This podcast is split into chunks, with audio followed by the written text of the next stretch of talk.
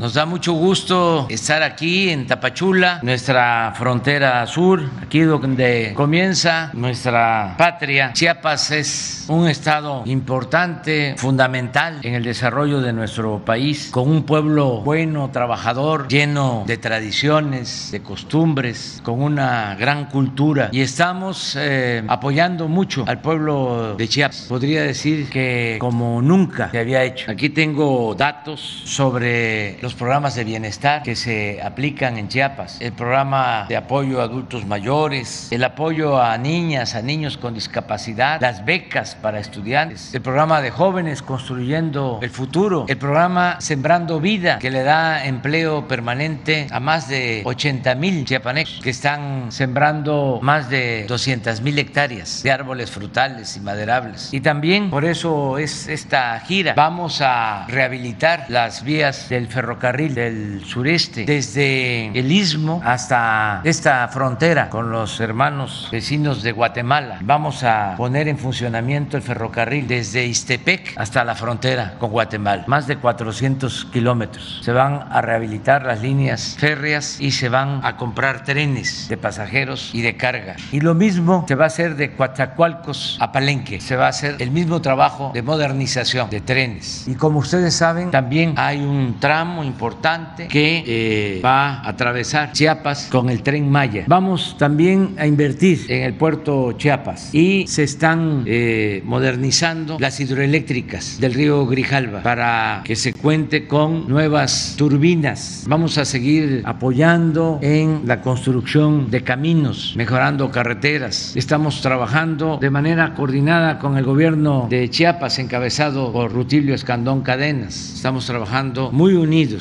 con el gobierno del estado, con los gobiernos municipales y aprovecho también para informarles de que no van a haber aumentos de gasolinas, de diésel, en el precio de la luz. Ustedes lo están constatando aquí en Tapachula. La gasolina se está vendiendo a 21 pesos litro. Esto no sucede en otros países. En Estados Unidos casi cuesta el doble. ¿Por qué nosotros podemos mantener estos precios? Porque desde el inicio del gobierno un plan de rescate a la industria petrolera que la habían dejado en el más completo abandono. Y ahora estamos extrayendo más petróleo crudo y estamos procesando, refinando la materia prima en nuestro país porque invertimos más de 30 mil millones de pesos hasta ahora solo en la modernización de las seis refinerías que eh, heredamos. Además de eso, se compró una refinería en Texas, Deer Park y estamos construyendo una nueva refinería en Dos Bocas para procesar 320 mil barriles diarios. Esa refinería va a entrar en operación este mismo año. También se está rehabilitando una coquizadora en Tula, Hidalgo, con el mismo propósito, para que el año próximo seamos autosuficientes en gasolinas y en diésel y no tengamos que depender del extranjero ni en energéticos y estamos buscando también la autosuficiencia alimentaria, rescatando al campo también del abandono de muchos años. Entonces, esto es lo que quería transmitirles aquí en Tapachula como introducción y desde luego pues eh, vamos a escuchar al gobernador de Chiapas. Eh, posteriormente, el general secretario Luis Crescencio Sandoval González va a informar sobre la situación de seguridad en Chiapas. Acabamos de terminar la reunión que siempre hacemos por la mañana con el gabinete de seguridad y se va a informar de cómo estamos en Chiapas. Y posteriormente abrimos para preguntas y respuestas. Adelante.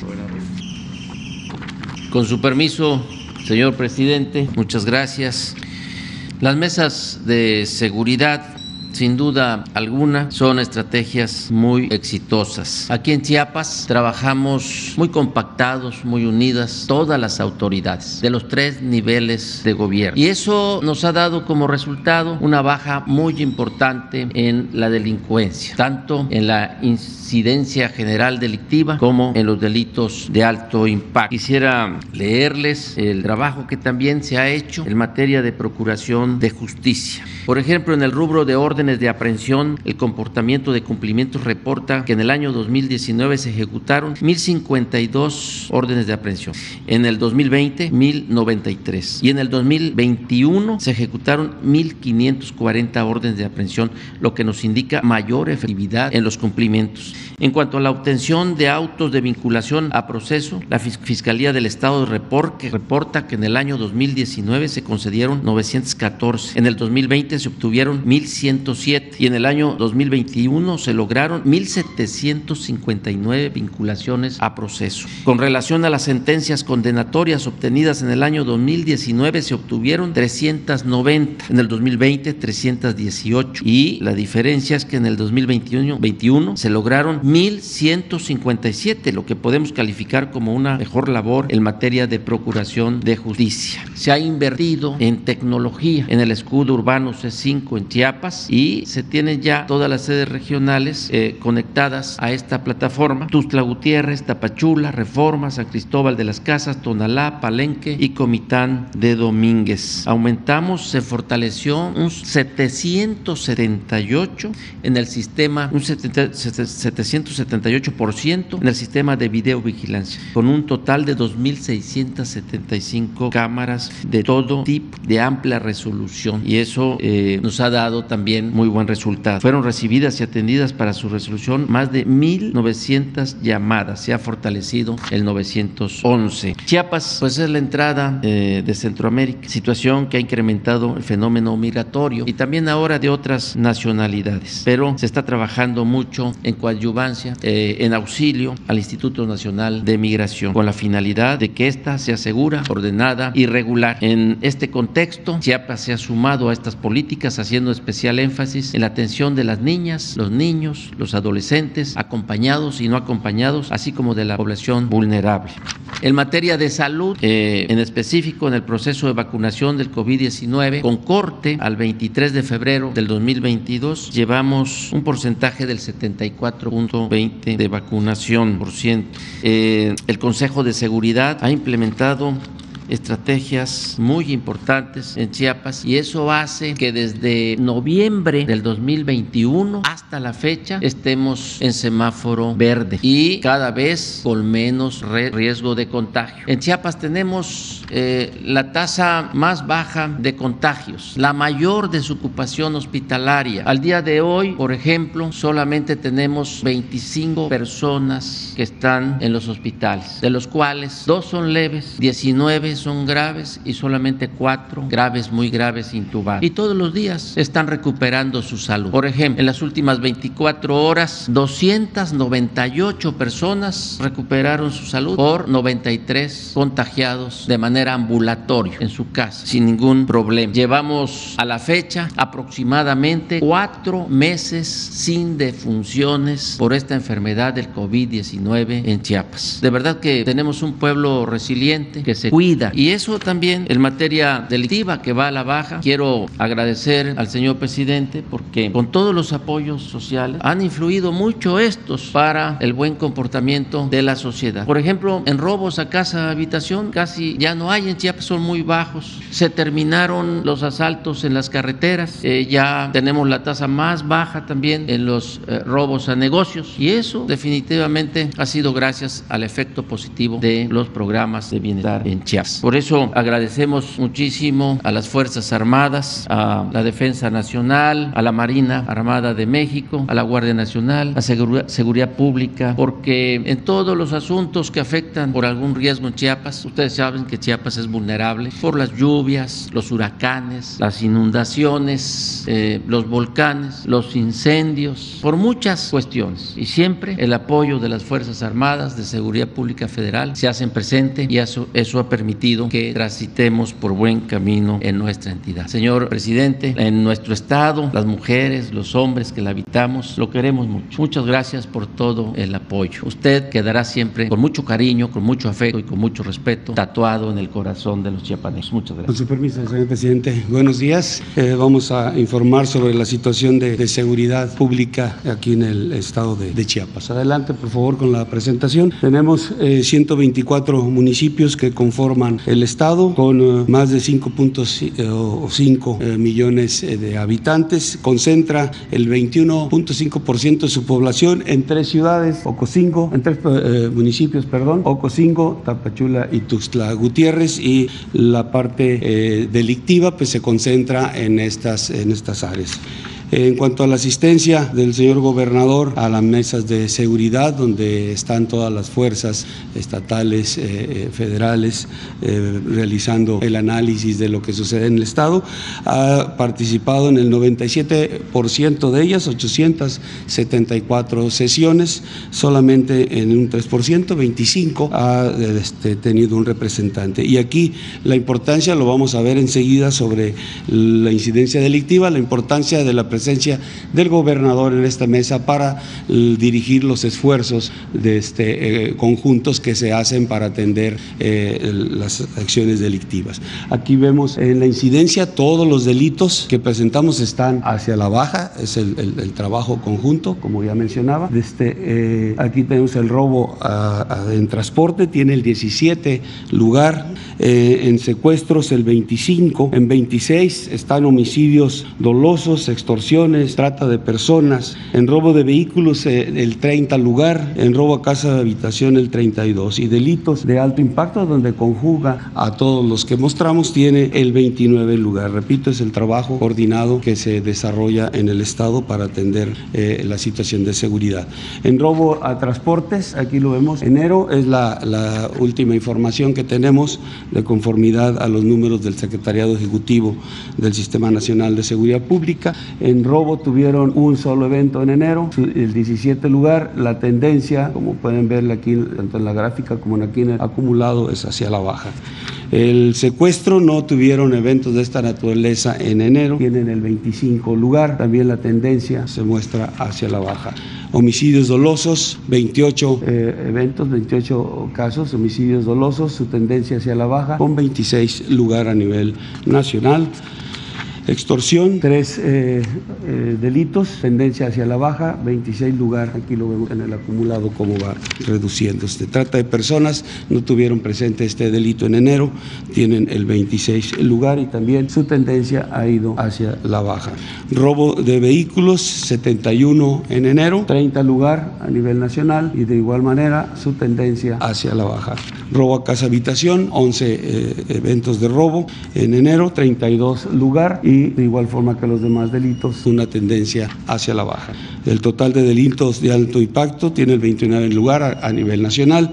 656 eh, delitos de, de, alto impacto se presentaron en enero y la tendencia también la tiene de igual manera hacia la baja. En cantidad total de homicidios dolosos por entidad federativa en la presente administración, eh, tienen el 22 lugar con 1.440 homicidios dolosos, siendo la media nacional de 2.847. Eh, estos homicidios dolosos por cada 100.000 habitantes ocupa el 26 lugar el estado de Chiapas, la eh, media es de 78. En cuanto a municipios con mayor incidencia delictiva, en cuanto a homicidios dolosos, robo de vehículos y narcomenudeo, aquí tenemos por eh, importancia en cuanto a más presencia de esos delitos, tenemos primero Tuxtla, Gutiérrez, Tapachula, Palenque, San Cristóbal, Comitán de Domínguez, Chiapa de Corzo y Ocosingo. Estos eh, siete municipios de los 124 que tiene el Estado este, agrupan al 55.4% de los delitos presentes. En cuanto a fuerzas de seguridad pública para su atención, eh, tenemos en fuerzas estatales eh, un total de personal operativo, personal que está fuera o, de campo, que está realizando esta actividad importante para beneficio de la ciudadanía. Tenemos 1.852 hombres a nivel del Estado. En las policías municipales, 7.685 operativos, de los cuales el total sería 9.537 hombres que están atendiendo la seguridad pública. De acuerdo a los déficits o a los promedios que maneja la ONU, para tomarlo de referencia, pues eh, tiene un déficit del 35% de fuerzas de seguridad pública, pero a pesar de ello ya lo vimos como todos los delitos están yendo hacia la baja. En cuanto a, este, fuerzas de ejército, Fuerza Aérea, eh, Armada y Guardia Nacional, tenemos aquí los efectivos operativos, 7.831 elementos de ejército y Fuerza Aérea, 1.561 eh, de Armada y 3.438 de la Guardia Nacional, haciendo un total de 12.830 hombres, eh, de los cuales, sumados a las fuerzas de seguridad del Estado y de los municipios, eh, tienen un total general de 22.367 elementos que trabajan de manera coordinada, adelante por favor, en estas 11 coordinaciones de la Guardia Nacional, que son San Cristóbal de las Casas, Comitán de Domínguez, Las Margaritas, Ocosingo, Palenque, eh, Bochil, Tuxtla Gutiérrez, Villaflores, Tapachula y Tonalá. Son las 11 eh, coordinaciones y la coordinación estatal también que juega un papel importante en estas acciones de seguridad pública.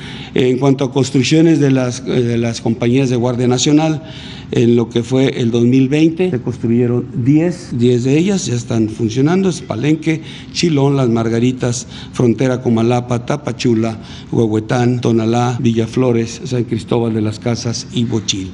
Eh, hay eh, tres instalaciones del ejército que fueron cedidas a la Guardia Nacional para su despliegue, que son en San Cristóbal de las Casas, Ocosingo y Copalar. Para el 23 se tiene considerado dentro del programa de reforzamiento eh, este, de, la Guardia Nacional seis compañías más para su construcción, que serán una más en Palenque, Altamirano, Acacoyagua, Arriaga, Cintalapa y Solistahuacan. Eh, para tener al, final del 23 19 compañías eh, de Guardia Nacional desplegadas en todo el estado.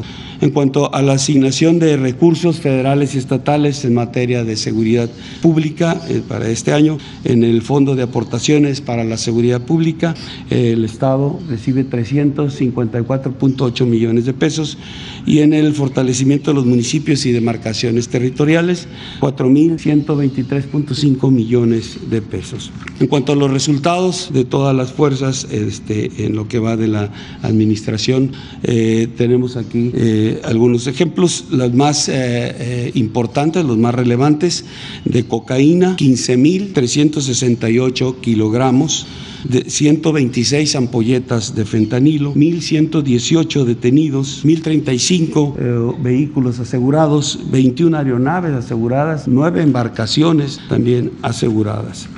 En cuanto a los resultados, motivos de alertamientos aéreos, trabajo de inteligencia aérea que, se realiza dentro del Sistema Integral de Vigilancia Aérea de la Secretaría de la Defensa Nacional, eh, también formó parte o forma parte de la estrategia para, para el combate a, los delitos. Aquí tenemos del día 13 de agosto del año pasado al 8 de marzo de este año, que, eh, que es el periodo donde se reforzó la estrategia, donde se tomaron acciones eh, para, lograr una mayor cantidad de resultados. Se han detenido en este ámbito de inteligencia aérea nueve personas, 29.25 kilogramos de fentanilo, cinco vehículos, se han realizado tres trabajos de inteligencia de manera conjunta con eh, los, los eh, este, países de Centro y Sudamérica.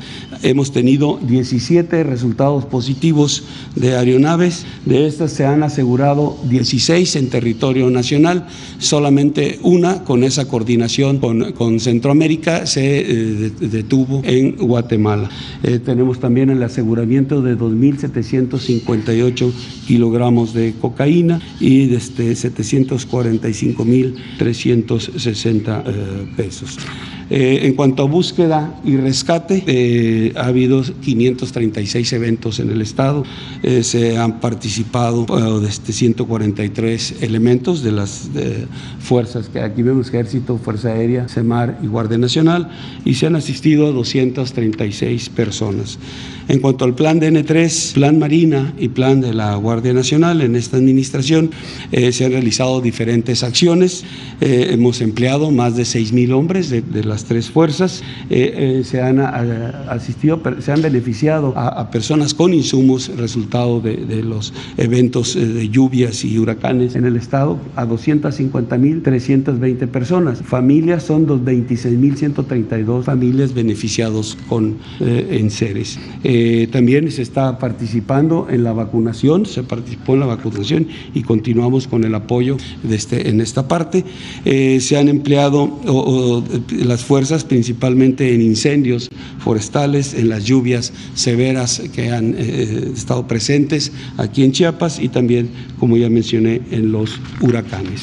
Es todo, señor presidente. Muchas gracias. Bueno, pues eso es. Adelante. Dos, vamos a tres y cuatro. Empezamos así. Adelante. Gracias, presidente Benito Jiménez de Reforma. Eh, sobre el tema primero de la, pues, el tema diplomático, este comunicado emitido anoche al Parlamento Europeo eh, con estas descalificaciones. Primero, si nos puede plantear eh, este tema, por favor, presidente. Bueno, pues se fijó una postura por parte del gobierno de México ante una resolución calumniosa del Parlamento Europeo. A veces se puede eh, pensar que solo aquí antes era costumbre el que los legisladores votaran sin leer, sin informarse por consigna, pero ahora nos estamos este, enterando de que esto sucede en todo el mundo. Lo menos que podemos decir es que fueron sorprendidos los legisladores europeos, lo menos, porque no es cierto lo que sostienen, es completamente falso. Y por eso eh, hubo un pronunciamiento. Para que tengan una idea los legisladores de Europa, lamentablemente por la violencia que heredamos del periodo neoliberal, de los gobiernos que se aliaban a la delincuencia organizada, por esa violencia heredada, por esos resabios que heredamos del periodo neoliberal, seguimos teniendo eh, homicidios en el país. Ya vamos eh, con una tendencia a la baja, porque estamos trabajando todos los días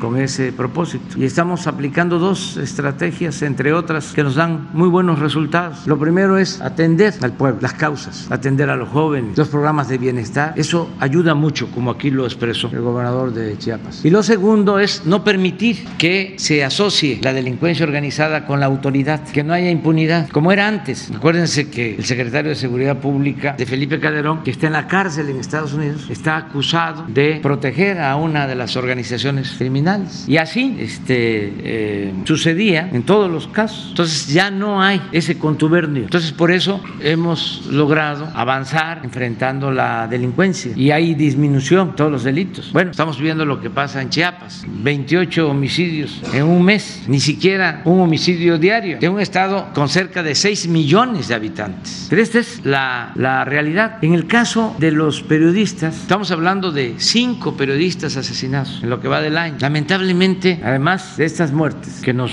producen tristeza y que solo en un caso no tenemos detenidos. De cinco homicidios a periodistas, 17 detenidos. Bueno, pero ¿qué significa este hecho lamentable de que pierdan la vida cinco periodistas? Son muy malas las comparaciones, más cuando se trata de vidas humanas. Pero para tener una idea, en este tiempo, en estos dos meses y medio, lamentablemente han perdido la vida cerca de cinco mil mexicanos, han sido asesinados. Y de esos cinco mil, cinco periodistas. Y además que no tienen que ver con actos represivos del Estado, porque ya el Estado no viola los derechos humanos como era antes. Entonces, estos señores legisladores europeos, muy conservadores, con mentalidad colonialista, aprueban una resolución condenando al gobierno de México. Antes, como pues México tenía gobernantes sin autoridad moral, se tenían que quedar callados. Cualquiera ninguneaba a las autoridades mexicanas, pero nosotros no podemos aceptar que nadie le falte el respeto a las autoridades legal y legítimamente constituidas entonces, por eso fue la respuesta, que no tardó mucho. Ayer mismo, nada más nos enteramos y se envió una respuesta para que la gente, porque si no se queda en los medios convencionales y no se sabe, porque todavía las mafias del poder controlan en México los medios de información, con honrosas excepciones, pero para que se sepa qué contestamos ante estas acusaciones sin fundamento, vamos a poner en pantalla el comunicado. Se los voy a leer. Comunicado del Gobierno de la República al Parlamento Europeo Europeo, a los diputados del Parlamento Europeo. Basta de corrupción, de mentiras y de hipocresía. Es lamentable, no se puede ampliar un poco porque no se ve bien o es mi vista. Es lamentable, dice, que se sumen como borregos, y esto no es ningún insulto. Cuando me tocó ir al Parlamento inglés en Londres, que se ponen cara a cara conservadores y liberales, cuando está hablando un legislador, ya sea conservador o liberal, empiezan los opositores a decir, yo creo que eso es lo que significa. Es lamentable, aquí en México sí sabemos que es ser borregos. Es lamentable que se sumen como borregos a la estrategia reaccionaria y golpista del grupo corrupto que se opone a la cuarta transformación, impulsada por millones de mexicanos para enfrentar la monstruosa desigualdad y la violencia heredada por la política económica neoliberal que durante 36 años se impuso en nuestro país. Sepan, diputados europeos, que México ha dejado de ser tierra de conquista y como en muy pocas ocasiones en su historia se están haciendo valer los principios libertarios de igualdad y democracia. Aquí no se reprime a nadie, se respeta la libertad de expresión y el trabajo de los periodistas. El Estado no viola los derechos humanos como sucedía en gobiernos anteriores, cuando ustedes, los legisladores europeos, por cierto, guardaron silencio cómplice. México es un país pacifista que ha optado por la no violencia y somos partidarios del diálogo, no de la guerra. No enviamos armas a ningún país bajo ninguna circunstancia, como ustedes lo están haciendo ahora. Si estuviésemos en la situación que ustedes describen en su panfleto, el presidente de México no sería respaldado por los ciudadanos. Para la próxima, infórmense y lean bien las resoluciones que les presentan antes de emitir su voto y no olviden que ya no somos colonia de nadie. México es un país libre, independiente y soberano. Evolucionen, porque es mucho el atraso, es mucho pueblo el de Europa para tan pequeños políticos y gobernantes. Evolucionen, dejen atrás su manía injerencista disfrazada de buenas intenciones. Ustedes no son el gobierno mundial y no olviden lo que decía ese gigante de las Américas, el presidente Benito Juárez García. Entre los individuos como entre las naciones, el respeto al derecho ajeno es la paz. Ese es el comunicado. Eh, hasta ayer Cancillería no estaba enterado de este comunicado. ¿Usted redactó este eh, texto? En el viaje, este, con Jesús y este, otros compañeros. Y, solo sobre el reclamo del Parlamento, eh, ¿tienen ustedes registrados cinco asesinatos, no son siete? Sí, cinco. Cinco. Cinco. En total son siete agresiones y cinco asesinatos. Y de los cinco también, ya lo dije, pero vuelvo a subrayar, en cuatro casos hay 17 detenidos. Vamos el jueves a informar. Incluso hoy mismo se va a dar a conocer un informe que también se les va a enviar a los diputados del Parlamento, que en el mejor de los casos puede uno pensar y no hay que excluir esa posibilidad de que no tengan información como parece y se dejan llevar por sus posturas muy conservadoras, que eso es otro asunto también muy lamentable, el predominio del conservadurismo y cómo los políticos, legisladores, medios de información en el mundo están al servicio de las grandes corporaciones empresariales, financieras, al servicio de las oligarquías nacionales y no al servicio de sus pueblos. Por eso toman decisiones políticas contrarias a sus pueblos. Imagínense lo que es involucrarse y no poder evitar una guerra y empezar a querer resolver las cosas una vez que ya se inician las hostilidades y en vez de buscar de inmediato el diálogo, la solución pacífica, empiezan con sanciones para agravar las crisis que perjudican a sus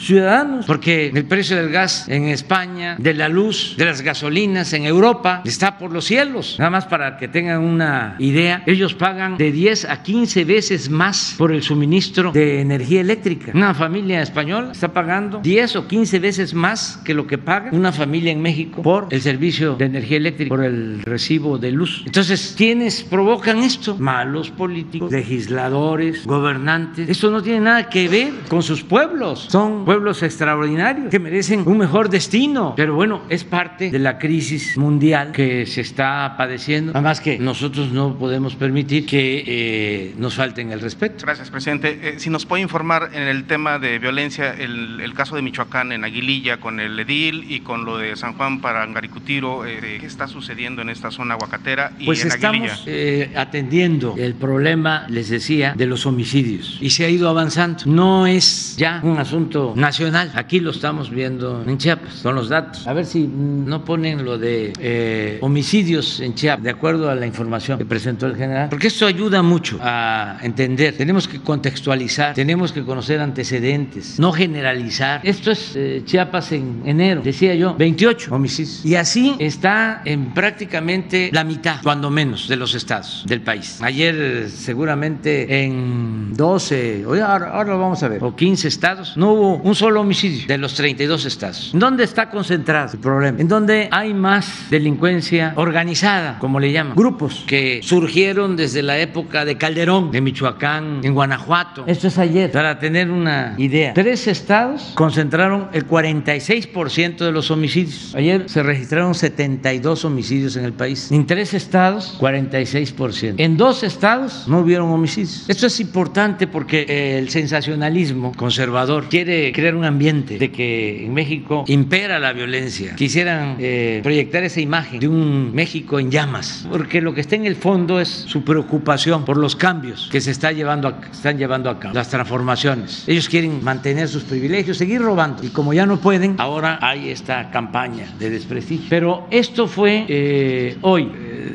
de lo que sucedió ayer. A ver si no tenemos la de Antier. Ah, bueno, miren, eh, solo en Michoacán 22%. Van a ver ayer, a ver si se tiene. La misma, pero de, de lo sucedido Antier. Lo que quiero es subrayar que estamos teniendo más problemas en dos. Este es ahí, Antier, 84. Y miren, vuelve a estar Guanajuato, vuelve a estar Guanajuato. Ahí no está Michoacán, está en el quinto, pero Guanajuato trae el 21, 21%. Y tres estados sin homicidio. Entonces, en cinco o seis estados se concentra el 50% de los homicidios. De estos homicidios, casi el 80% tienen que ver con el crimen organizado. O sea, son enfrentamientos. ¿Qué estamos haciendo? Como comentaba, atendiendo las causas. Ahí donde lamentablemente asesinaron ayer, y aprovecho para enviar mi pésame a sus familiares y a sus amigos y a toda la gente de Aguililla, donde asesinaron eh, al presidente municipal. Llevamos ya meses trabajando porque estaba tomada toda esa región con programas sociales, atendiendo a los jóvenes, eh, visitando Aguililla y se está avanzando. Eh, ya eh, empezó a regresar la gente, recogieron sus cosechas, están inscribiéndose en los programas de bienestar. Sin embargo, sigue habiendo tensiones y por eso fue muy lamentable lo del asesinato de ayer del presidente municipal de Aguililla. Vamos a continuar en Aguililla y en todo Michoacán y en todo el país. Vamos a seguir trabajando para garantizar la paz en el país. Buenos días, presidente Néstor Jiménez de la Jornada. Aprovechando que su gira comienza en esta ciudad de Tapachula, que se ha caracterizado por esta temática del el flujo migratorio que se ha incrementado en los últimos años. Eh, quería preguntarle, por un lado, está esta propuesta que ya ha comentado en varias ocasiones de atender las causas que han originado la migración. La propuesta, pues al parecer ha tenido una buena aceptación desde distintos gobiernos, tanto centroamericanos como varias autoridades de Estados Unidos, y ha tenido también aceptación por parte de organizaciones que han coincidido que efectivamente este sería el tema de fondo y que se tiene que tomar a largo plazo pero al mismo tiempo, mientras esto se concreta, sigue el tema aquí en Tapachula, este flujo migratorio que se incrementa y que a decir prácticamente de manera unánime de todas las organizaciones es ya una crisis desde hace eh, tiempo y que se ha mantenido varios meses de esta forma, porque por un lado, pues eh, señalan que todos los servicios eh, de atención para ellos e incluso para los habitantes de la ciudad se han colapsado en algún momento en distintos rubros. la atención médica para ellos es muy escasa y ellos como no pueden trabajar, no pueden solicitar un empleo, no tienen ingresos, carecen muchas veces de, la de recursos para poder dormir, para, poder este, rentar alguna, alguna casa, para poder dar comida. Este, esta imposibilidad de conseguir empleo se debe sobre todo pues, a que los eh, trámites migratorios se han retrasado por meses. Algunos reportan que tienen cita para tres o cuatro meses adelante.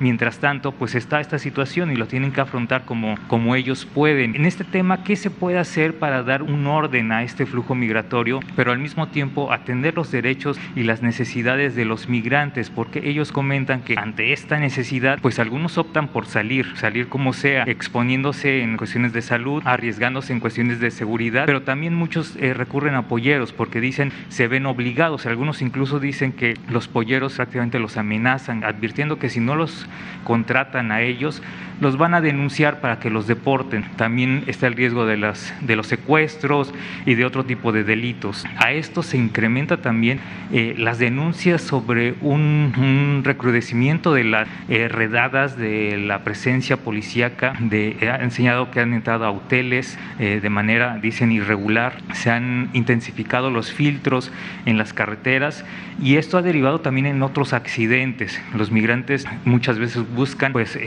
pagar a alguien y, e ir ocultos en algunas unidades, en algunos transportes. Las autoridades de manera insistente, sobre todo de migración, han señalado que casi todos los temas son de rescate, pero muchos de ellos, muchos de los migrantes han pagado porque buscan salir, no necesariamente están siendo secuestrados, buscan salir de, de este punto porque es la única opción que ellos ven. Ante toda esta situación, ¿cuál sería la opción para atender este tema mientras se concreta toda esta política que ha planteado para atender las causas, sobre todo pues en Centroamérica? Pues yo pienso que eh, la mejor eh, salida, la mejor opción, la mejor respuesta al fenómeno migratorio es lo que estamos nosotros planteando desde hace mucho tiempo y llevando a cabo el que haya trabajo en eh, Centroamérica, que nuestros hermanos centroamericanos tengan oportunidades de trabajo, mejores condiciones de vida. Y esto para Centroamérica y para el Caribe y para el mundo. La gente no se echa a andar por gusto, sino por necesidad. La mayoría de los migrantes son jóvenes que lo que quieren es salir adelante, progresar. Entonces, hemos estado proponiendo que se invierta en Guatemala, en Honduras, en El Salvador. Ya lo estamos haciendo nosotros. Nosotros tenemos programas que se aplican en Chiapas y se aplican en Honduras y se aplican en El Salvador y en Belice. En Guatemala todavía no se ha aceptado, pero yo espero que pronto el gobierno de Guatemala este, acepte la cooperación de parte de México, porque significa la aplicación de dos programas. Uno, el Sembrando Vida. Tú mencionas de que eso que estamos proponiendo nosotros lleva tiempo. Yo digo, no, se puede hacer de inmediato. El Sembrando Vida empieza a eh, tener resultados en dos meses, porque es entregarle a los campesinos sus recursos para que siembren, para que cultiven la tierra. ¿Qué van a cultivar en Guatemala? Pues lo que se cultiva en México, porque es la misma naturaleza, son los mismos árboles, frutales, maderables entonces, ¿qué es lo que se tiene que hacer? Bueno, si aquí en Chiapas, lo acabo de decir, hay 80 mil sembradores que están ganando un jornal, ¿por qué no en Guatemala de inmediato se apoya para que 80 mil sembradores estén recibiendo un jornal para trabajar, cultivar sus tierras? Y el otro programa es el de jóvenes construyendo el futuro, el que se le pague cuando menos un salario mínimo a cada joven que no estudia, que no tiene empleo y trabajen como aprendices en talleres, en empresas, como sucede aquí en Chiapas. ¿Saben cuántos aprendices hay trabajando aquí en Chiapas? 42 mil, no,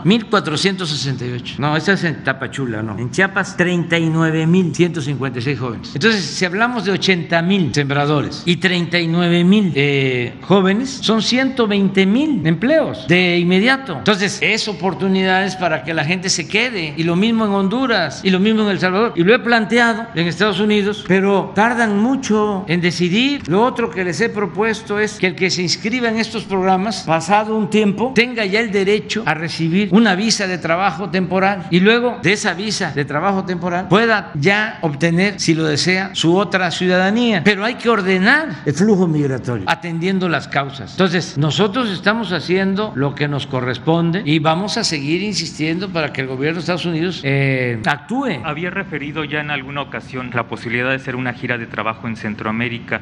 ¿Se acelerará ante esta situación migratoria? ¿Cuándo podría ser? Voy a estar eh, en mayo. Con estos temas. Sí. ¿A, qué países estaría yendo? El Salvador, en Honduras, Guatemala, Belice y Cuba. Y a la parte de esto, ¿se ha pensado en cambiar la política migratoria de México? Sobre todo, por ejemplo, para este tema de las visas de trabajo, que México también pueda otorgarla para que no se concentren solamente las oportunidades. Hay un mecanismo similar en el cual muchas personas de Guatemala, de Honduras pueden ingresar a la parte sur de México, pero que también lo puedan hacer a otros estados y al mismo tiempo cómo atender a los que en este momento se encuentran en territorio mexicano. Recientemente ha habido casos, eh, por ejemplo, de migrantes que se han cosido la boca. Hay reportes de que ahorita mismo se está repitiendo esta acción y ellos han señalado que este tipo de, de acciones lo hacen para que los volteen a ver, reconocen que no sería la forma más adecuada, pero dicen si no lo hacemos así, no nos escuchan. Nosotros todos los días estamos tratando este asunto y eh, protegiéndolos y respetando sus derechos humanos, porque uno de los derechos humanos eh, fundamentales es el derecho a la vida y el derecho también a vivir libres de miseria, el derecho al trabajo, y eso tiene que ver con la fraternidad universal, no se limita este, con las fronteras entre los países. Entonces, estamos haciendo eso, estamos trabajando, también estamos cuidando su seguridad, porque como tú lo mencionas, hay tráfico de personas, hay eh, quienes cobran este,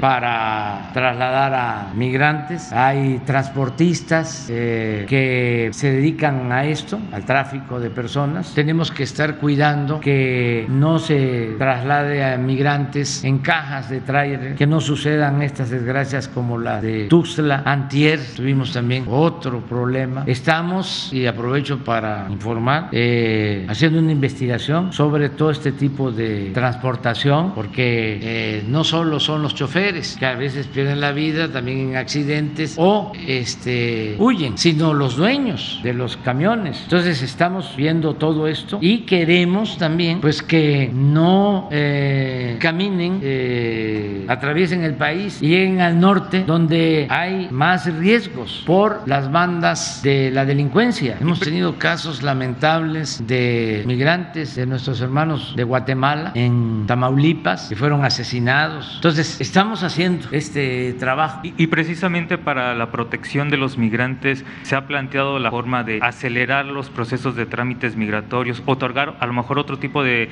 permisos porque ellos pues están desesperados desde hace varios meses. Se escuchan de hecho ahorita en, el momento los gritos que me comentan que son de los mismos migrantes que están pidiendo una atención para que puedan salir de Tapachula. Muchos buscan no necesariamente ya ir a Estados Unidos, también piden una oportunidad laboral aquí en México, pero buscan hacerlo de manera ordenada. Señalan que ante esto pues han encontrado un retraso de meses en los trámites Aquí hay este, posibilidades de trabajo eh, en la Secretaría de Bienestar en Chiapas y hay oportunidades de empleo en el Sembrando Vida, en Jóvenes Construyendo el Futuro. Les digo que nosotros estamos financiando estos programas en El Salvador, en Honduras, en Belice. Estamos por llegar a un acuerdo con el gobierno de Guatemala, pero es financiamiento de México, solidario, fraterno, y lo estamos haciendo aquí también, en Chiapas. Nada más que no todos quieren quedarse. El que sale de su comunidad y deja a su familia ya trae un plan, que es llegar a Estados Unidos. Por eso les insistimos mucho a los estadounidenses de que hay que atender las causas, porque si salen ya es muy difícil para nosotros, aunque se ofrezcan oportunidades de trabajo. Ellos quieren llegar allá, a Estados Unidos. Y lo otro que les hemos estado planteando, incluso se lo propuse en una carta al presidente Biden, es de que se haga un análisis sobre la falta de fuerza de trabajo en Estados Unidos y en Canadá. No se puede crecer sin fuerza de trabajo y no tienen fuerza de trabajo en Estados Unidos y en Canadá. Entonces, si se ordena el flujo migratorio y se dan visas de trabajo temporal para Estados Unidos, se reactiva la economía de América del Norte. No puede ser que solo se esté deteniendo a migrantes cuando hace falta la fuerza de trabajo. Decía yo hace un momento y repito, la mayor parte de los migrantes son jóvenes. Ya la población de Estados Unidos y de Canadá es mayor. En México, promedio de edad es eh, de más juventud que en Estados Unidos en Canadá, pero lo mismo en Guatemala, en Honduras, en El Salvador, en Centroamérica. Es cuestión, se les ha presentado ya una propuesta de que se otorguen visas temporales de trabajo y ellos necesitan esa fuerza de trabajo. Pero eh, en todo esto interviene mucho la lucha partidista y los procesos electorales. Este año, por ejemplo, hay elecciones en Estados Unidos. Entonces, muchas decisiones ya tienen tienen que tomarse a partir de esa circunstancia. Y esto retrasa, demora una solución de fondo, pero vamos a seguir insistiendo. Y yo le he pedido a Francisco Garduño, que está aquí en Tapachula, que atienda a los migrantes, que dialogue con ellos y que se busquen opciones y que se busquen alternativas. ¿Quién sigue?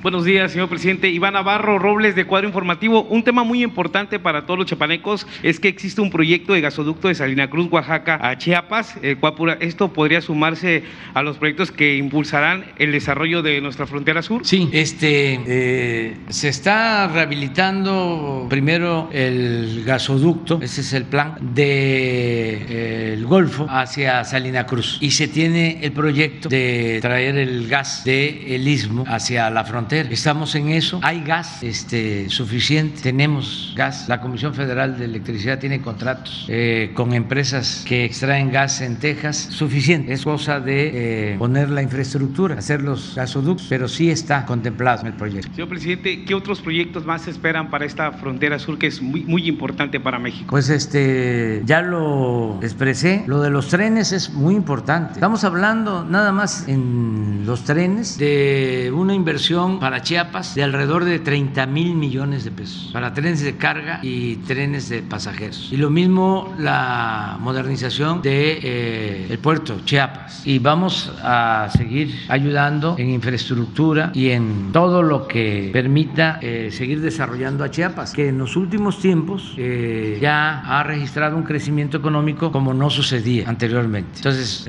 va Chiapas saliendo adelante y vamos a seguir cuidando esta frontera. Aquí aquí tomamos una decisión que yo creo que no se ha olvidado. Toda esta frontera tiene un trato especial en lo fiscal, igual que la frontera norte. Aquí se paga la mitad del impuesto sobre la renta y la mitad del IVA en toda la franja fronteriza. Lo mismo en el caso de los combustibles. Y vamos a seguir ayudando, vamos a seguir apoyando. Eh, lo que se está haciendo en la frontera norte corresponde igual a la frontera sur. Vamos a seguir invirtiendo. Muchas gracias, presidente. ¿Quién sigue procurando que... Cristian Camacho para Fáctico Periodismo Digital. Eh, el paso inter oceánico entre el Golfo de México y el Océano Pacífico se ha buscado desde el periodo de la colonia. Eh, Agustín de Iturbide lo intentó en algún momento, eh, Antonio López de Santa Ana, el primer gobernador del estado de Chiapas, José de Rojas, también lo, lo, intentó. Sin embargo, eh, hasta el porfiriato es que empiezan estos trenes a, a, funcionar, pero las carreteras y posteriormente el desarme de Ernesto Cedillo Ponce de León tiraron abajo el proyecto ferrocarrilero. ¿Considera usted que será el primer político mexicano en poder con concretar de manera exitosa el corredor comercial interoceánico entre el Golfo de México y el Océano Pacífico y por qué? Bueno, pues ya iniciamos ese programa y hemos avanzado. Ya eh, se está trabajando en la modernización de los dos puertos, el de Coatzacoalcos y el de Salina Cruz. En el caso de Salina Cruz se está haciendo un rompeolas de cerca de dos kilómetros mar adentro para ampliar el puerto. Estamos eh, al mismo tiempo modernizando la carretera de Salina Cruz a Cayucan. Estamos eh, ya con un avance como del 65% en la modernización del tren del Istmo. Tenemos cinco tramos abiertos ahí y se va avanzando. Ya en uno o dos tramos ya estamos como más del 90% de avance. Y lo más importante es que se logró ya el presupuesto eh, con el fideicomiso de aduanas para eh, modernizar las dos vías de Coatzacoalcos a Palenque, que se nos estaba este, quedando. Eh, y de Istepec a Hidalgo, acá a la frontera. Eh, eso va a ayudar mucho y es inversión. Entonces, sí vamos a, este, hacer realidad ese antiguo proyecto, porque es un corredor estratégico. Son 300 kilómetros para unir el Pacífico con el Atlántico y sobre todo para abrir al comercio la costa este de Estados Unidos, porque no tenemos mucha relación económica comercial con la costa este de Estados Unidos. Eh, toda nuestra relación comercial, que por cierto es favorable a México, la tenemos con California. Entonces, si eh, resolvemos lo del corredor, vamos a poder unir eh, a países de Asia con la costa este de Estados Unidos y los productos de México, porque este corredor del istmo implica, y ya tenemos los terrenos para 10 parques industriales eh, a todo lo largo del corredor. Esto va a significar empleos, también con el mismo propósito de que la gente tenga opciones y que no tenga que caminar hacia el norte. Son como cortinas de desarrollo entonces, eh, esto va a ayudar mucho. Acabo de estar hace relativamente poco en Coatzacoalcos y ya hay unos barcos, dos hasta ahora ahora muy grandes que eh, trasladan vagones de ferrocarril, suben al barco de las vías férreas, suben 70 vagones y de Coatzacoalcos los llevan a Alabama, Estados Unidos, y ahí bajan el tren. Eso va a ayudar mucho, el garantizar el transporte. La única limitación que tenemos en lo que a mí corresponde es el tiempo. Por eso tengo que seguir trabajando 16 horas diarias, porque no queremos que se quede nada en proceso, que la modernización del ferrocarril de Istepec a Tapachula quede terminada para finales del año próximo. Esto significa reparar todas las vías, todos los puentes, significa la compra de trenes y dejar operando el ferrocarril. Y lo mismo los puertos, para que este, no se quede en proceso y luego no se haga. También les informo que todo este plan del istmo que incluye Chiapas, eh, en puertos y en ferrocarril, eh, el desarrollo industrial, todo va a estar a cargo de la Secretaría de Marina, así como el tren Maya y el nuevo aeropuerto que se va a inaugurar, Felipe Ángeles y el aeropuerto de Tulum y el aeropuerto de Palenque y el aeropuerto de Chetumal van a estar manejados por una empresa vinculada a la Secretaría de la Defensa. Todo el proyecto del Istmo y de Chiapas va a estar manejado por una empresa dependiendo de la Secretaría de Marina. Se va a hacer también la empresa. Ya están ellos trabajando en eso, porque todo esto tiene que ir acompañado también de la seguridad. Y sobre todo lo que queremos es que todas estas obras con el tiempo no se privaticen. Que fue un milagro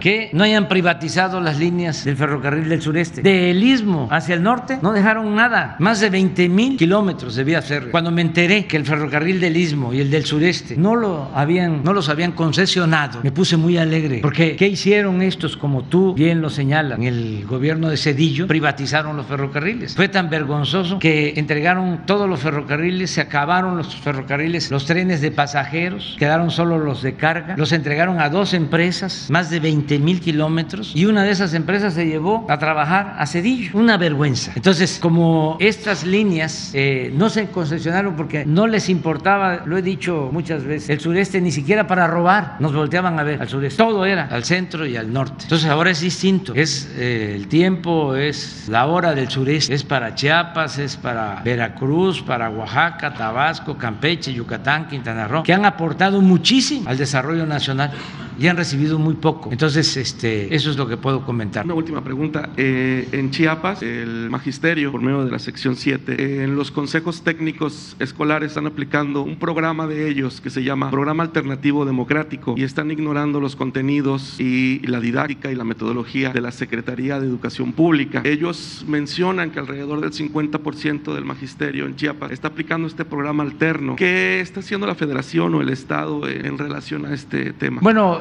eh, no tenía yo información sobre esto. Es eh, hasta ahora que lo escucho, lo voy a, revisar. Sí estamos procurando que los contenidos educativos eh, se ajusten a la realidad de cada región del país, porque México es un mosaico cultural. No puede haber eh, un libro de texto este, que se aplique por igual en todo el país. Las costumbres, las tradiciones, las culturas de México nos dan una diversidad cultural que debe de tomarse en cuenta. Además, no es lo mismo eh, la ciudad que el campo, eh, tiene que contemplarse ¿no? lo regional, lo cultural, pero sí eh, tienen que ser contenidos acorde con una enseñanza humanística, de dimensión social y también técnica y científica. Entonces hay que ver de qué se trata. Este, nosotros estamos trabajando en educación en cuatro acciones. Una, la atención a los maestros y a las maestras, que fueron muy maltratados. Esto nos ha permitido tener buenas relaciones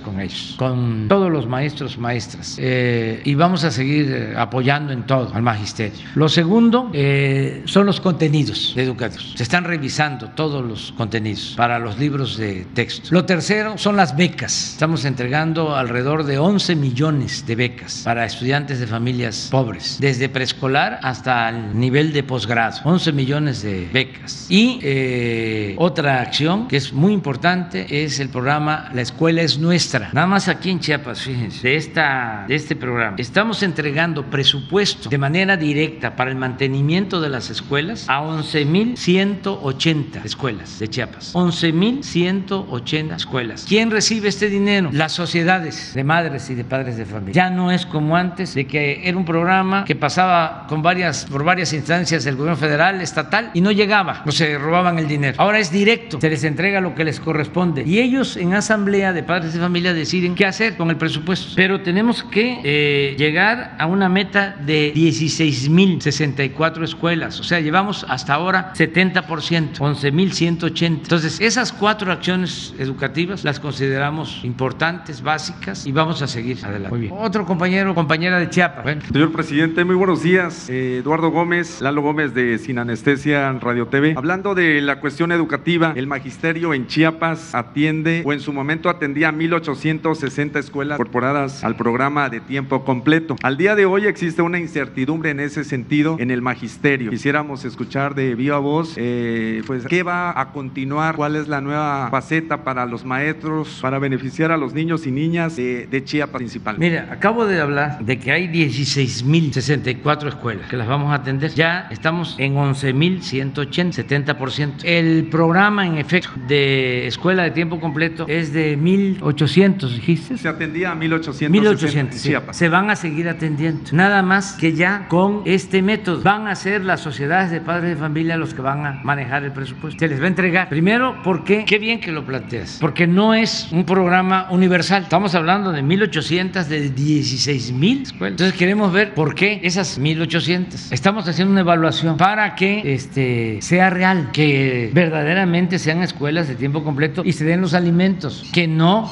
este, estén cobrando maestros que no trabajan el tiempo completo. Porque muchos de estos programas antes los creaban para beneficiar a organizaciones sociales, campesinas, organizaciones de la llamada sociedad civil, organizaciones no gubernamentales. Muchos de los que este, tienen que ver con el movimiento migrante son este, financiados por organizaciones internacionales y forman parte de grupos de la llamada sociedad civil. Entonces hay eh, mucha intermediación. Entonces nosotros lo que estamos buscando es que el apoyo se entregue de manera directa. Por ejemplo, Antorcha Campesina, nada más la Secretaría de Bienestar, ¿cómo se llamaba antes? Desarrollo Social, le entregaba 10 mil millones de pesos al año. Entonces ya no queremos esa triangulación, queremos que sea directo, porque si no, no llega. Entonces eso es lo único que estamos haciendo. Sea una revisión y no se van a quedar sin el apoyo. Correcto, señor presidente. Una segunda y última pregunta. Eh, Peñitas, Malpaso, Chicoacén y La Angostura son cuatro presas generadoras de energía eléctrica en Chiapas que benefician también a todo el país. Los chiapanecos durante muchos años eh, pues han exigido a diversos gobiernos eh, pues un trato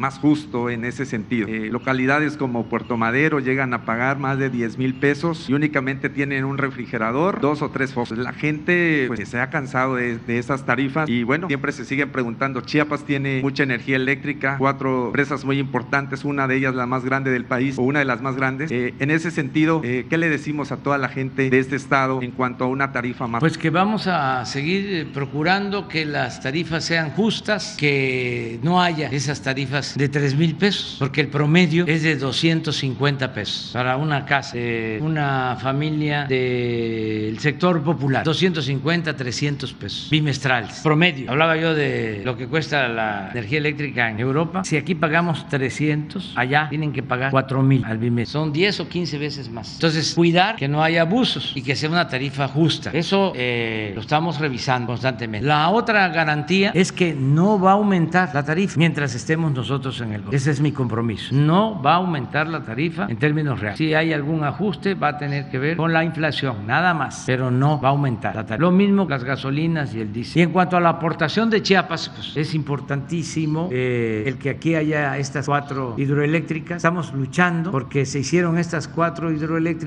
que tienen cada una en promedio seis turbinas. Y ustedes deben de saber que por la llamada reforma energética y para darle preferencia a las empresas eléctricas extranjeras, solo trabajan en promedio de una a dos turbinas en cada una de las cuatro hidroeléctricas, porque no les permite eh, la ley, las reformas estas que se hicieron, que haya despacho de las hidroeléctricas. No están consideradas como plantas que generen eh, energía limpia. Fíjense, eso absurdo, cuando todos sabemos que la energía que se produce con agua es limpia y es barata, es renovable. Pero ¿por qué hicieron todo esto? Para beneficiar a las empresas extranjeras. Pues por, por eso es lo de eh, los diputados europeos, porque venían las empresas como Iberdrola y primero tienen que despachar a esas empresas y con subsidio. Y las hidroeléctricas subutilizadas o paradas, solo las echan a andar en horarios de mayor demanda de energía, en los tiempos eh, picos, como respaldo, porque no siempre hay sol ni siempre hay viento, porque ellos inventaron de que había que apostar solo a energías limpias, la energía eólica. Sí, nada más que este, eso no es constante. En cambio, una hidroeléctrica se echa a andar en una hora y pueden estar las cuatro o seis turbinas eh, trabajando. Entonces estamos eh, por eso impulsando la reforma eléctrica con ese propósito. Mañana voy a Peñita porque se están modernizando la hidroeléctrica y voy precisamente a supervisar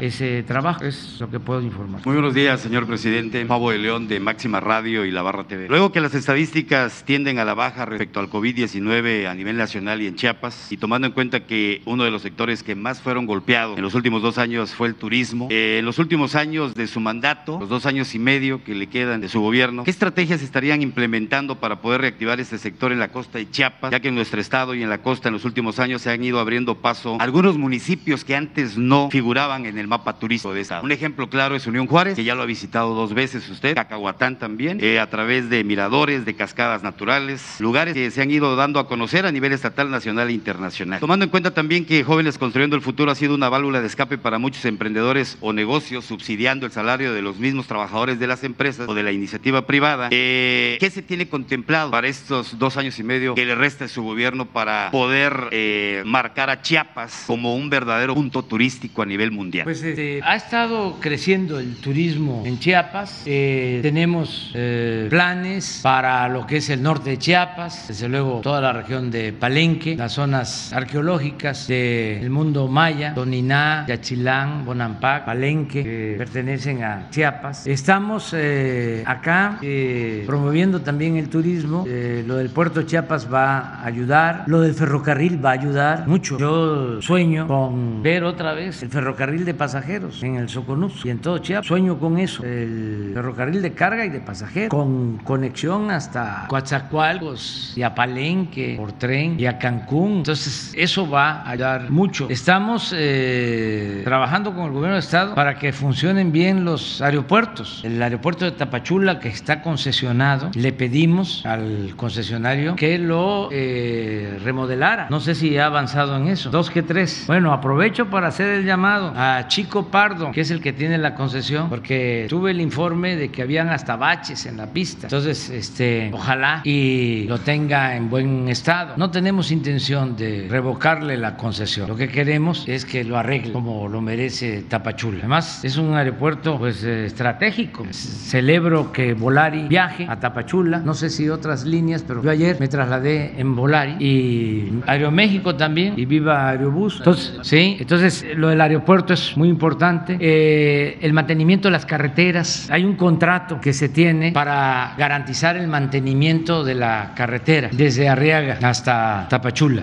hasta la frontera. Estamos pagando anualmente mantenimiento a una empresa para que la carretera siempre esté en buen estado. Esto que lo sepan acá en la frontera. Se paga el mantenimiento para que no esté en mal estado la carretera. Y vamos a seguir apoyando. Es muy importante también la seguridad, que no hay turismo si no hay seguridad. Eh, aquí ya se habló de, eh, van a ser como 10 cuarteles de la Guardia Nacional en Chiapas, 19 en Chiapas, cuarteles. ¿Cuántos tenemos? 13. Aquí hay uno, ¿no? Tapachul. Eh, entonces, en Cacahuatán no hay, ¿no? Ah, en Huehuetán. Sí, entonces eso también es importante. Y la verdad, yo invito a todos los mexicanos a conocer Chiapas. Aquí donde no me escuchan, aquí donde no me ven, lo voy a decir, no quiero este, que haya celos ni sentimientos, no quiero herir susceptibilidades, pero Chiapas es el estado más bello de México. Ya nos vamos, ya nos vamos.